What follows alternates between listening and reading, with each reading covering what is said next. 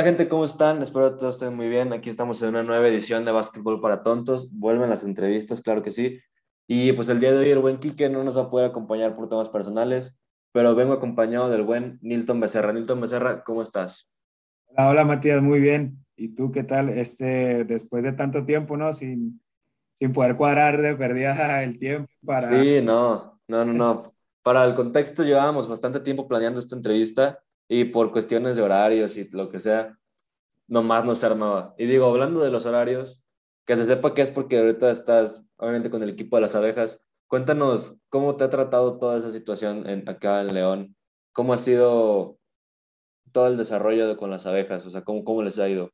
Pues mira, fíjate que todo muy bien desde el inicio, desde, desde el momento en cual me contactaron para, para venir aquí, pues yo ya había estado trabajando con el coach Pablo García en, Soles de Mexicali. Y cuando me invitó a, trabajar, a venir aquí a, León, Abejas, fue pues algo como, yo siempre soy una persona como de retos, ¿no? Sí, sí, sí. Dije, bueno, pues un buen reto de ir a, trabajar con él, que él es un, un, entrenador pues joven y, y, pues es su primera vez como entrenador, es, es el, el, entrenador novato, vaya la redundancia. Entonces, sí, sí, sí. Y lo ha hecho bien, o sea, la verdad es que lo ha hecho bien. Digo, clasificaron como cuartos, que está bien y pues van a jugar. Bueno, esto, esto, esto está siendo grabado el día lunes 25. El día mañana y el miércoles juegan contra los Astros de Jalisco. Exacto. Y pues nada, ahora sí que lo mejor de la suerte para todos ustedes. La verdad es que siento que tienen una, una muy, muy buena química de equipo. Digo, he tenido la oportunidad de hablar con algunos jugadores, con, con el buen coach José Antonio y todo la verdad es que son de esos equipos que quieres ver ganar, si te soy muy sincero. Sí, sí, la verdad que sí, estamos, de, de hecho, todo el equipo ahorita está muy, primero que nada, muy enfocado en lo que son los playoffs. Eh, el coach nos ha dado muchos mensajes de eso, de que estemos muy enfocados y de que estemos también, eh, pues, ¿cómo te diré?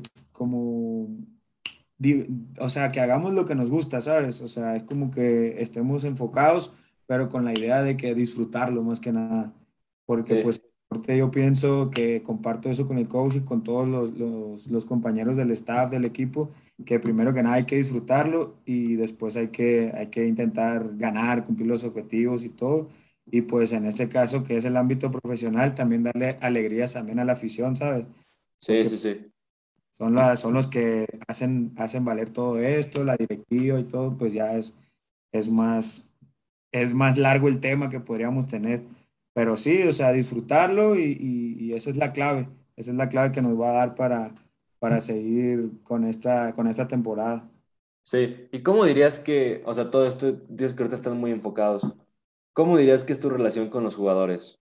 Pues mira, yo soy, yo en el primero que nada, el rol mío es fisioterapeuta y preparador físico dentro del equipo, ¿no? Sí.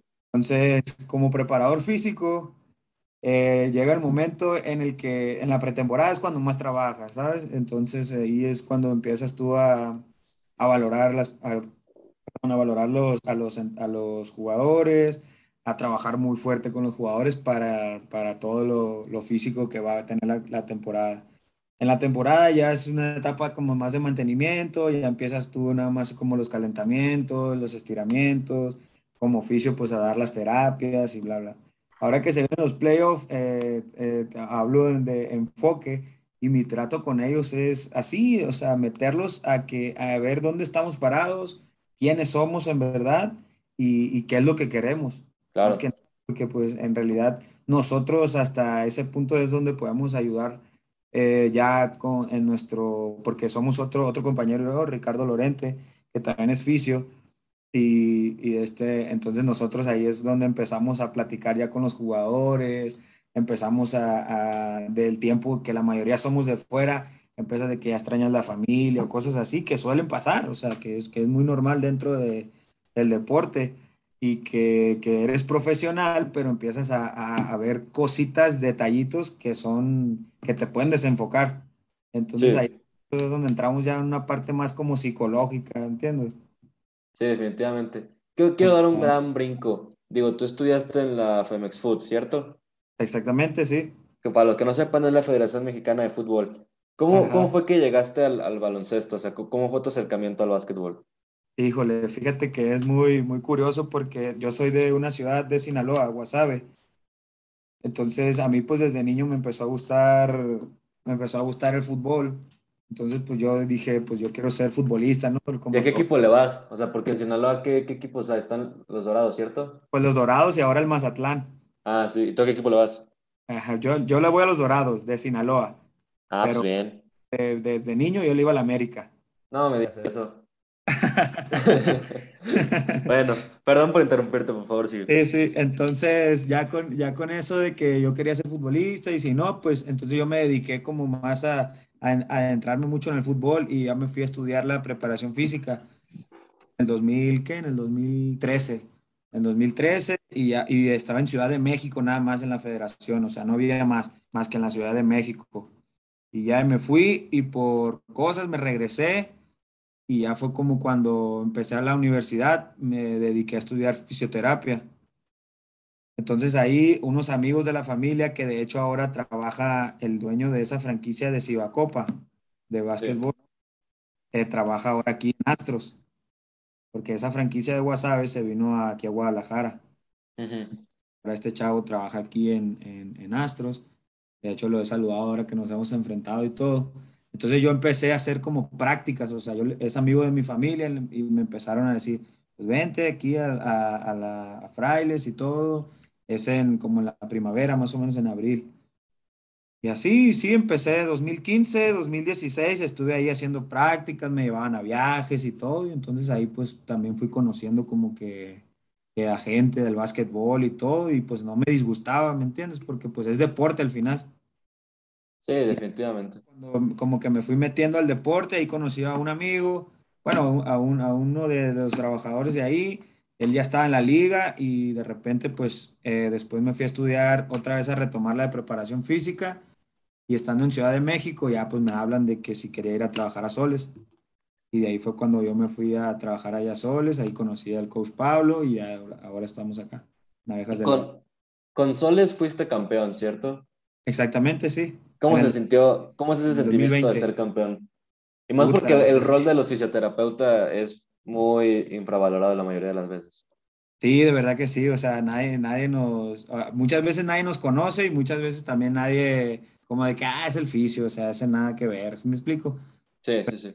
Ser el rol de fisioterapeuta es muy, pues es complicado como cualquier trabajo, eh, tiene sus pros y sus contras, y como te digo, eh, abarcamos muchas cosas, psicología, eh, a veces son problemas que no puedes contarlos, que sí los puedes contar, que, eh, y cosas así, como el preparador físico igual, que hay lesiones que dices tú, venga, la puedes sacar, no la puedes sacar, le digo al coach, no le digo, le voy a decir, sí le voy a decir, son muchísimas cosas que, que puedes ahí tú tú puedes manejarlas, me explico. Entonces, pues es, es bonito y pues el campeonato, pues yo creo que hay muchas personas, yo siempre lo decía, eh, yo soy casado, y mi esposa le gusta mucho el básquet y le decía a mi esposa, qué, qué padre que yo en mi primer año sea campeón, cuando hay personas que están luchando desde hace mucho tiempo, que les gusta muchísimo el básquet, que, que ni siquiera están dentro del básquet, y yo en mi primer año estoy siendo campeón. No, pues sí, sí, me imagino que va a ser un gran sentimiento. Y Sí, digo, sí, has, formado sí. parte tanto de la Cibacopa como de la LNBP. Exacto. Digo, esto ya lo hemos hablado con varios jugadores y entrenadores y todo, pero desde un punto de vista de la fisioterapia, ¿cuál es la diferencia entre la Cibacopa y la LNBP? Mm, Fíjate que yo soy, yo soy muy de, de hablar de compromisos. O sea, yo pienso que el profesionalismo va con, con el compromiso que tengas personalmente eh, antes de profesionalmente. Entonces yo, yo pensaría que va algo por ahí, porque yo me acuerdo de jugadores que, que teníamos en Cibacopa que ahora pues, los comparo o los, o los, o los veo desde un, desde un punto de vista desde de la liga a Cibacopa.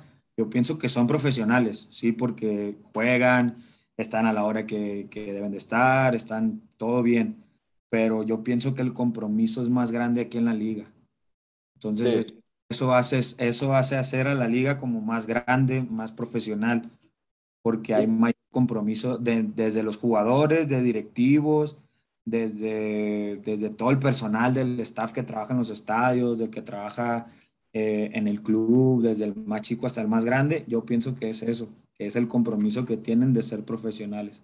¿Te puedo preguntar a qué te refieres con más compromiso? Pues el compromiso para mí yo lo veo así de que, eh, de que por ejemplo, si a ti te dicen, te lo puedo poner en un ejemplo, o sea, de que si a ti te dicen que hay que estar como este podcast que estamos haciendo a las 6 de la tarde, eh, no lo vas a hacer a las 6 con, o a las 5.59, si lo, lo estás preparando desde las 4 de la tarde para poderlo presentar a las puras 6 de la tarde.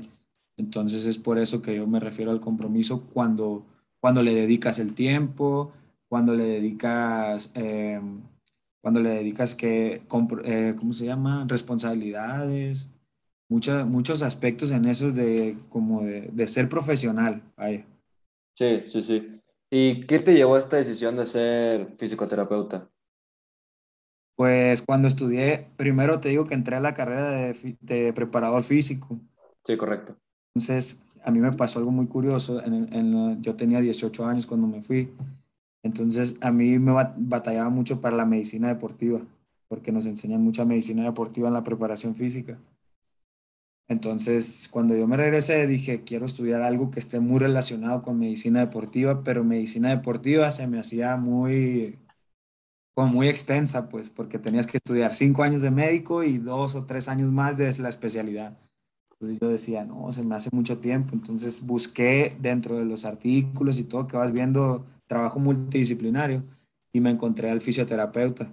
Y dije, pues venga, a tratar lesiones y todo. Y pues ahora lo he conformado muy bien, la verdad. Y tipo, ¿cuál ha sido la, no, no es por ser morboso, pero cuál ha sido la, la lesión más complicada con la que has lidiado? La lesión más complicada con la que he lidiado. Que digas, la neta, no sé si este cuate la va a armar. Híjole, yo creo que sí, una pubalgia que me pasó al inicio, como que... ¿Nos podrías explicar a los, a los ignorantes qué es una pubalgia? es, cuando, es una inflamación de la, de la pubis, de la, como parte de la cadera, por la cadera. Ay, güey, sí, sí, sí. Ajá, entonces... Entonces, esa yo pienso que fue la que me, más se me complicó una vez, que tenía a un paciente que era como compañero mío, pero era más grande, donde entrenábamos fútbol. Entonces me dice, oye, tú que estás estudiando oficio, eh, no puedes tratarme. Y pues la verdad te digo, cuando iniciamos de que yo soy muy de retos. Y yo le dije, pues sí, claro que sí puedo. Entonces me empecé a buscar, a leer y todo. Pero pues la verdad no es la misma lo que lees a lo que tienes que hacer. Claro. Entonces pues ahí él me decía, oye, ¿sí sabes lo que estás haciendo? Y yo, sí, claro, y bien seguro siempre y todo. Y ya fue como que esa es la que más se me ha complicado. Y de hecho ahora he tenido como dos más, pero pues ya con la, con, con la mayor experiencia y mayor aprendizajes que, que, se han tenido, pues ya es como que más se te va favoreciendo más a, a, las lesiones. Sí, imagino. Y digo, el proceso de fisioterapia es algo que en muchas ocasiones, como ya mencionamos, es muy infravalorado y que pienso yo que debería ser inculcado desde, desde una temprana edad. ¿Tú, para, ¿Tú dirías que para los atletas jóvenes ¿cuál sería la importancia de esta misma rehabilitación, fisioterapia, lo que sea? Fíjate, yo, yo he tenido en Ciudad de México, está en una clínica que era deportiva. Entonces yo ahí tuve muchos pacientes niños que practicaban de este, no sé, ballet, que practicaban, este, ¿cómo se llama? Equitación y cosas así que sentían molestias, que a lo mejor no eran una lesión como tal, pero había una molestia. Entonces ellos no se sentían a gusto. Entonces ahí yo me di una idea de decir que la, la creación más bien de la, como de la educación por la fisioterapia en tempranas edades. Yo creo que ese sería como que uno de los temas en los cuales me gustaría enfocarme algún día si yo pudiera dar como información. Me gustaría así, de que las tempranas edades eh, fueran muy bien educadas qué es la fisioterapia, para qué sirve, que no nada más es para tratar lesiones, ¿me entiendes? Sí, claro.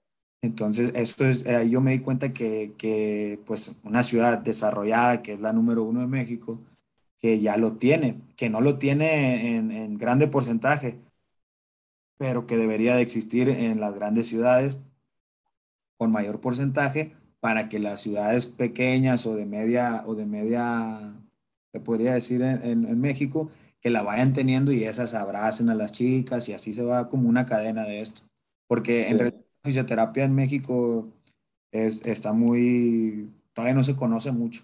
Sí, no, definitivamente. Por eso, por eso era tan interesante tener a, ti.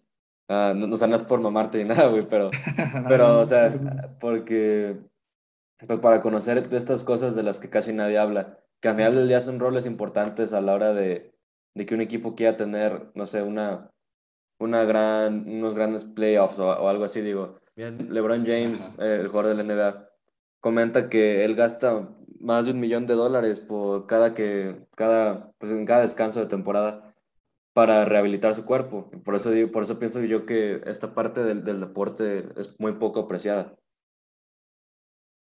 Sí, la verdad que sí, yo, yo también sigo mucho a esos deportistas que, que hablan de eso, porque como te digo, y, y, tú lo mencionas también en eso, de que no es, no es muy valorada, pero al final de cuentas vuelvo a lo mismo, esto es un trabajo en equipo de todos. O sea, por ejemplo, si nosotros, sin el que mete más canastas, no estuviéramos aquí. Sin el que, sin el coach, no estuviéramos aquí. Sin el asistente, no estuviéramos aquí. Sin el preparador físico, no estuviéramos aquí. O sea que esto por eso se llama deporte de conjunto, porque es así, porque todos son, son, igual de, son igual de importantes como el que mete las canastas y el que defiende las que no los metan canastas.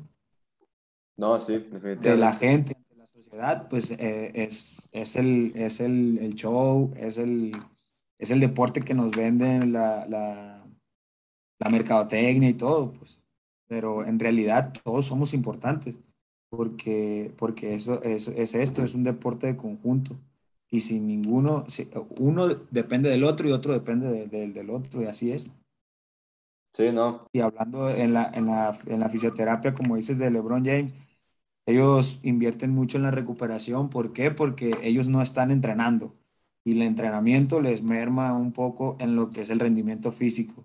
Entonces, si vamos a suponer que sí están entrenando, pero no es igual la exigencia de estar en la temporada o en la pretemporada con tu propio equipo que estar solo. O sea, por ejemplo, es como cuando dices, voy al gimnasio y voy al gimnasio y agarro una pesa y no sé lo que estoy haciendo, pero siento que estoy trabajando. Entonces, no estás eficiente, no estás Em, eficiente en tu trabajo.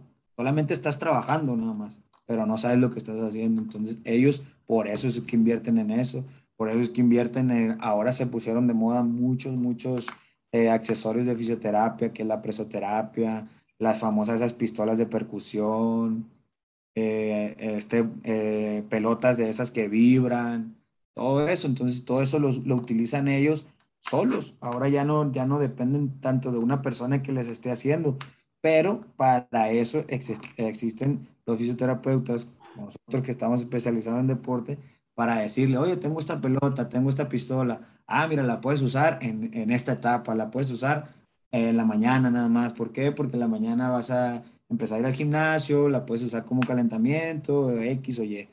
Entonces ahí es donde nosotros entramos para poder que ellos sepan usar sus accesorios que están a la venta en cualquier plataforma de, de, ventas, que ahora hay, hay millones de moda. Sí. Y de hecho hay un libro que se llama Trabaja inteligentemente, no más duro. Y sí, siento que habla mucho de esto, de que se trata más de los procesos y no tanto de, de en sí cuánto pesos levantes o, todo esto, ¿sabes? Se trata un poco más de, qué tan inteligentemente en realidad estás haciendo tú tus procesos físicos, ¿no? A eso es lo que me refiero porque ahí entra, o sea, me, me, me llamó mucho la atención ahorita que hablabas de LeBron James, porque igual como él, Cristiano Ronaldo, Messi, así podemos hablar de muchos eh, deportistas que invierten mucho dinero en su, en su recuperación. Eh, miré una nota hace algunos años que Cristiano Ronaldo tenía seis fisioterapeutas, tres preparadores físicos, y muchas personas dicen, sí, pero pues tiene mucho dinero.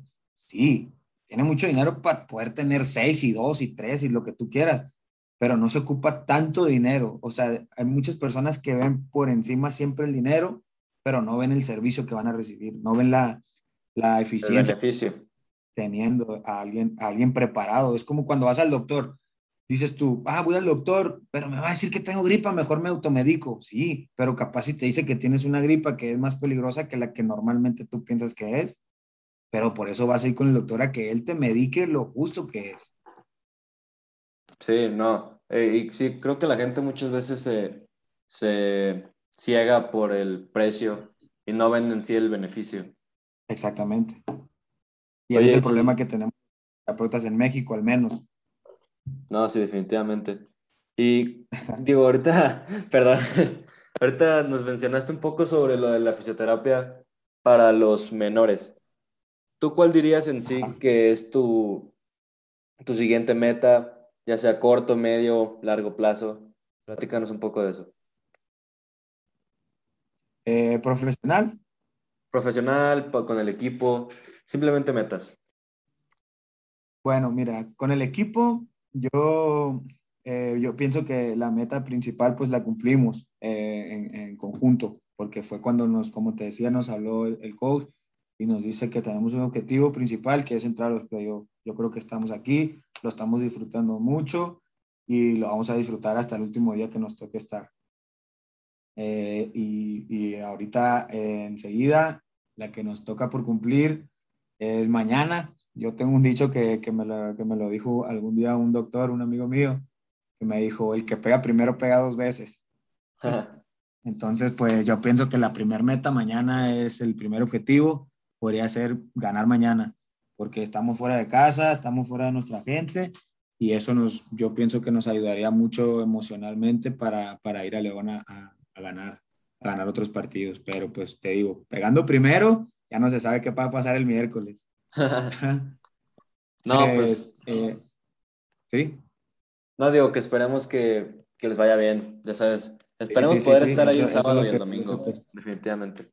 Sí, sí, de verdad te lo digo, ahí me avisas y, y, hacemos lo posible. Y en lo profesional, pues la verdad, yo, yo, yo siempre espero terminar las temporadas para ver lo que sigue, porque pues yo allá en mi, en mi ciudad, yo tengo una clínica de rehabilitación y, tengo así como programas de, de, preparación física para los que se acerquen, que hacen algún deporte, o sea, y les hago como planificación de 21 días o les hago planificación así por semana. Entonces, pues ahí yo me regreso y, sigo trabajando en mi clínica. Eh, pero yo siempre espero a ver lo que sale. Ahora hace poquito estuve platicando con unos amigos que también son fisios, que ya están en el béisbol, que estuvieron con Toros de Tijuana, campeones de, la Liga de Béisbol. y, estuve platicando con un amigo que también está en la CONADE y siempre platico ahí con ellos de que son, son muy buenos amigos y pues siempre nos retroalimentamos y sabemos y siempre viendo proyectos a seguir y todo, o sea, nunca estamos parados en cuestión profesional, siempre estamos como que a las vivas para ver qué, qué va saliendo. Sí, como debe de que pues la, la, la, temporada de aquí del básquet es de tres meses ahorita, que, que, hace como dos años que fue como de seis, pero pues no deja de ser temporal, ¿me entiendes? Entonces, y pues en Copa están, están ahí las posibilidades, ahí está la Liga de Chihuahua, que, que, no, nunca, nunca digas nunca, ¿no? Pero pues son cosas que se tienen que planear, que se tienen que ver y ver, y ver también los tiempos, porque pues también hay, hay que tener tiempo de calidad para la familia. Sí, no, no, no estar cerrado nunca, ¿no? O sea, no, no, no me gusta cerrar las puertas, estoy abierto a posibilidades, todo eso me parece, o sea, me parece que todas las personas no deberían nunca de cerrar la puerta porque, o sea, tú puedes decir, no, yo nunca haría eso, y tal vez eso te dé las mejores oportunidades para ti, para tu familia. Exacto, o sea, yo platicaba hace unos días con e, esto con José, platico mucho con él, y le decía, es que a mí no me gustaba nada el básquet, o sea, yo cuando era niño decía, no, el básquet no me gusta, me aburre y todo. Y, y, ahora que ya pues tengo tiempo aquí en el básquet, es como que uno de los, de los deportes más apasionantes en los cuales he estado. De hecho, nunca he estado en las gradas, ¿eh? En un, en un, en, un juego de básquet nunca he estado en las gradas. No, pues ahora sí que, pues está bien también. Digo, cada quien su gusto, ¿verdad? Sí, de verdad, de verdad que sí, pero pero no, ahora lo sigo mucho, ahora, ahora, ahora me, me, puedo quedar viendo un partido de la NBA, me puedo quedar viendo, o sea, de hecho yo veo los partidos cuando pasa cada partido de nosotros en la noche, si no me da sueño rápido, me aviento todo el partido de nosotros, puedo ver cualquier otro partido de la liga, a veces me pongo a recordar también los partidos cuando campeonamos y así, o sea, puedo ver los partidos ahora, ahora soy un, soy un aficionado también del básquetbol, de verdad. Y ahora el fútbol ya como que lo tengo más olvidado, de como que, ah, ya me aburre un poco el fútbol, sí lo veo de vez en cuando, pero no soy tan, tan así. Y de hecho yo, el fútbol que a mí me gusta es el mexicano. Yo puedo ver la segunda división, la, la, la tercera, la, la, o sea, cualquiera, pero así de que tú me preguntes, ay, el Manchester, el Barcelona, el Chelsea, este, la, yo la, la veo por convivir con algunos amigos, pero Sí, no claro. fanático del fútbol europeo, la verdad. Pues luego son como temporadas que le dan a uno, ¿no? De repente Exacto. ponerse a ver mucho, no sé, el béisbol, el fútbol americano, Ándale. el básquet, lo que sea. Sí, y siento que está bien, siento que se vale. Ahorita que mencionas del béis, pues yo soy de una ciudad donde es más beisbolera que todo. Sí, sí, sí. Ajá, o sea, Sinaloa son puro béisbol, entonces ahorita está la mexicana del Pacífico y es como de que, eh, cuando venga vamos a ir al béis, cuando vamos, y vamos a ir al béis, hay que comprar la gorra, hay que comprar la jersey y todo, y yo como que, ah, sí, sí, sí. Sí, Yo no me voy a comer ahí, ahí al, al de béisbol. sí. Oye, y ahorita que dices igual de la familia, ¿cómo separas tu vida profesional a tu vida familiar? O sea, ¿cómo, cómo manejas esta, como quien dice, doble vida? Híjole, pues esta misma pregunta me, me la hacía mi papá hace algún tiempo. Me decía, oye, ¿cómo le haces? Y le digo, pues la única, pues no, no la siento como una clave, sino lo único que me he dedicado es a ser el mismo. O sea, soy el mismo contigo, aquí como estoy platicando contigo, soy el mismo con mi esposa, soy el mismo con mis hijas, con mi mamá, con mis abuelos, con mis tíos, igual. Yo creo que no hay con los jugadores, soy igual, con mi compañero del otro oficio soy igual. Yo pienso que eso es lo que me ha, me ha llevado a, a, a no tener como esa separación, como decir, ah, tengo que comportarme aquí porque soy profesional y tengo que comportarme acá como ya más libre. O sea, ahora sí Yo- que lo mantienes real, pues. Ajá, sí, sí, soy la misma persona, no tengo como una doble o que diga yo, venga, ya estamos en el equipo, ya estamos en la temporada, o ya me voy a la casa y ya es como más relajado. Pienso No, pues como qué bueno. más de yo pienso más como de compromiso que de personalidad, como lo hablábamos anteriormente. La neta, o sea, eso está muy, muy chido. De que, pues digo, como te conocen en tu casa, te conocen en la cancha igual. Que no haya, que no existe esa diferencia, ¿sabes? Y ahorita nos estabas platicando de metas que están enfocados y todo esto, pero, o sea, es que son, es una temporada de, de tres meses, si no me equivoco, a los playoffs.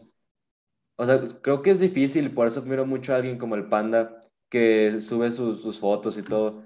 O sea. ¿cómo, ¿cómo te puedes mantener motivado tanto tiempo y tú dónde encuentras esta motivación? Eh, fíjate que es una buena pregunta porque la- el prim- mi primer año en la, en la liga fue de seis meses y la platicábamos, ha salido la charla aquí. Lo platicamos porque no tuve, fue, la- fue el primer año que dejé de hacer muchas cosas personales, como Ujú. pasar Navidad con mi familia, estar con, eh, nació mi segunda hija y yo nada más fui un día y me regresé. Entonces pasé muchas cosas personales que tú dices, bueno, pues si no te dedicas al 100% a decir, hoy es el día, hoy, hoy, hoy, me toca estar aquí, donde estoy parado, y decir, wow, tengo que confiar en la persona que está a un lado de mí. Tengo que confiar en los que, en los que dependen de mí también físicamente, en los que tengo que ganarme la confianza para que también confíen en mí. Yo pienso que eso, eso es lo que te hace pasarla bien en, en, en los, en los buenos y en los malos momentos, porque al final de cuentas hay, hay un dicho muy trillado que dice, es que no vengo a ser amigos, ¿no? No vienes a... Ujú. Pero al final de cuentas, si, si te dejas llevar, si eres una persona muy abierta, lo- los empiezas a encontrar a esas amistades. Y a lo mejor no son amistades que dices tú, ah, daría la vida por ellos, que tal vez sí, que puede ser que sí, pero son cosas que, ¿cómo te diré? Que, que te vas dejando llevar y las vas haciendo. Y eso es lo que te hace ser llevadero. Imagínate, comemos juntos, comemos, platicamos, que es lo que normalmente cada quien hace con su familia. Entonces, eso va creando una como hermandad, una armonía, porque si empiezas a decir, no, yo no quiero comer con aquel, o sabes que este loco me, me hace una mala cara y no me gusta. Entonces yo pienso que, que, no, que no ganaríamos ningún partido porque eso también refleja lo que, lo que haces en la cancha. Yo, Sí, pi- yo pienso así, que, que tienes que estar muy abierto de la mente y que tienes que dejarte llevar en muchas ocasiones para poder pasarla bien, porque son tres meses muy duros, porque hay, hay por ejemplo, hay jóvenes, que a lo mejor Juan, pudiéramos hablar de los jóvenes, de Brian Urrutia, que, que a lo mejor pudieran decir, ¿sabes qué? Pues ya me quiero ir a mi casa, porque pues no estoy, no estoy a gusto, o, o ¿sabes qué? No quiero regresar más a mi casa porque aquí me la paso como si estuviera en mi casa. Cuando toque irme, me voy. ¿Sí me explico? Sí. Entonces yo pienso que es eso. Eh, esos son los, son los, las cosas que hacen mucha diferencia y que se ven reflejadas en, en, una cancha, en cualquier deporte, ¿eh? En cualquier deporte, porque podemos hablar de tenis, podemos hablar de golf, que son deportes de una sola persona, pero nunca vemos qué hay más atrás. ¿Quién es el, quién es el que lleva los palos en el golf? ¿Quién es el que maneja el carrito para llevar los palos o cambiar de, de hoyo? Eh, y, qué te dice? O cuando ibas al, camino al, al, campo o al club a donde vas a jugar, eh, te dijeron, venga, ¿qué tienes? ¿Estás aburrido? Venga, pues mira, no te aburras, vas a jugar, vas a hacer lo que más te gusta. Entonces eso te cambia el ánimo. Como decía, ahorita hablabas de Panda, Panda siempre pone cosas positivas y uno pues las lee y dice, si estás desmotivado, dices, ¿cómo es posible que yo esté desmotivado y alguien del mismo equipo está motivado? Entonces al menos voy a ir ahí abajo con ellos a la cancha y voy a dar la mejor cara que tenga para que también ellos sigan con la sigan motivados, ya van dos, entonces el otro ya te vio y está motivado y, está, y nomás que no está sonriendo, pero a ti ya te veo motivado y está sonriendo, entonces ya sonríe y así se va la cadena. Sí, rebota el tema de nunca cerrar las puertas, o sea, siempre estar abierto. Y pues sí, definitivamente todo eso se contagia al final del día, ¿no? Si tú ves a alguien actuando de cierta forma, pues tú vas a decir, mira, a mí la neta me podría estar llevando la fregada, pero estoy contigo porque eres de mi equipo, ¿sabes? Y creo que, eso está, creo que eso es muy bonito. Y digo, ¿tú, ¿tú tienes alguna fe en alguna religión o, crees en algo? Pues así, fe, fe, yo creo en Dios. yo, yo, creo en Dios y siempre rezo y trato de, de, siempre acordarme de Él y pedirle siempre por la familia. De hecho, el equipo siempre rezamos, oramos y ahí pues la verdad, yo tengo eso. No, pues ahora sí que Muchas gracias por acompañarnos, Milton. Vamos a hacer unas preguntas. Muchas gracias a ti. ¿Quién dice de protocolo? Uh, Ajá. ¿Cuál es tu predicción? ¿Quién llega el domingo? ¿Llegan ustedes o llegan los Astros? Mira, te voy, te voy, a, decir, te voy a ser sincero. Yo creo que nosotros llegamos porque nosotros, eh, tenemos nosotros de que nadie cree en nosotros. ¿eh? O sea, muchos es como, ya vamos con León, ya vamos a esto. Yo pienso que en lo mental vamos nosotros y en lo deportivo vamos a hacer un buen papel. Porque, y, a lo mejor se va a escuchar como muy triado, te lo digo, o sea, como muy triado en, en el sentido de que, de que lo dicen en, todas las, en toda la, la, televisión y todos los deportistas, pero la afición de León, mi respeto, se lo merece mucho, la verdad. Mucho, mucho, apoyan mucho y yo pienso que, ellos se lo merecen para que eh, lleguemos al, al, al domo con una ventaja y que sigan gritando bien chingón. No, pues la neta es que la afición de León sí es de las mejores aficiones que, que en todo México para todos los deportes, la verdad.